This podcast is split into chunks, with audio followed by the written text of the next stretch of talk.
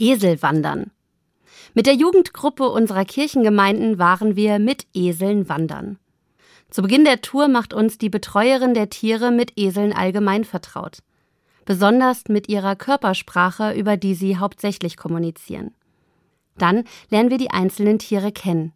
Den ruhigen Gizmo, die vorsichtige Emma und den frechen Tico. Jetzt geht es los. Jeweils ein Mensch links und rechts, in der Mitte der Esel. Beim Wandern wird uns schnell klar, warum Esel als stur gelten.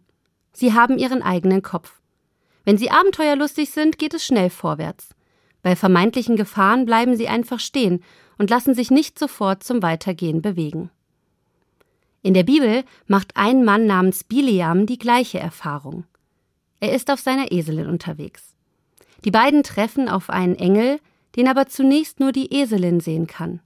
Sie erkennt sofort, dass es der Engel nicht gut mit Biliam meint. Sie bleibt einfach stehen. Biliam kann tun, was er will, seine Eselin geht nicht weiter. Er wird wütend und schlägt sie sogar. Da lässt Gott die Eselin sprechen und sie fragt, Warum schlägst du mich? Ich bin dir doch immer treu gewesen.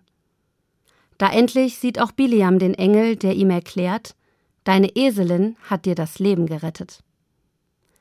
Bei unserer Eselwanderung konnten wir auch nicht immer gleich erkennen, warum die Esel gerade stehen blieben. Aber, und das haben wir an dem Tag alle gelernt, die Esel hatten immer gute Gründe dafür. Ich habe mir das auch für unser menschliches Miteinander zu Herzen genommen. Ich muss das Verhalten meiner Mitmenschen nicht immer nachvollziehen können. Sie mögen ihre guten Gründe dafür haben, die ich noch nicht sehe. Wenn ich ihr Verhalten nicht gleich als boshaft oder stur abtue, können wir darüber ins Gespräch kommen und einander viel besser verstehen.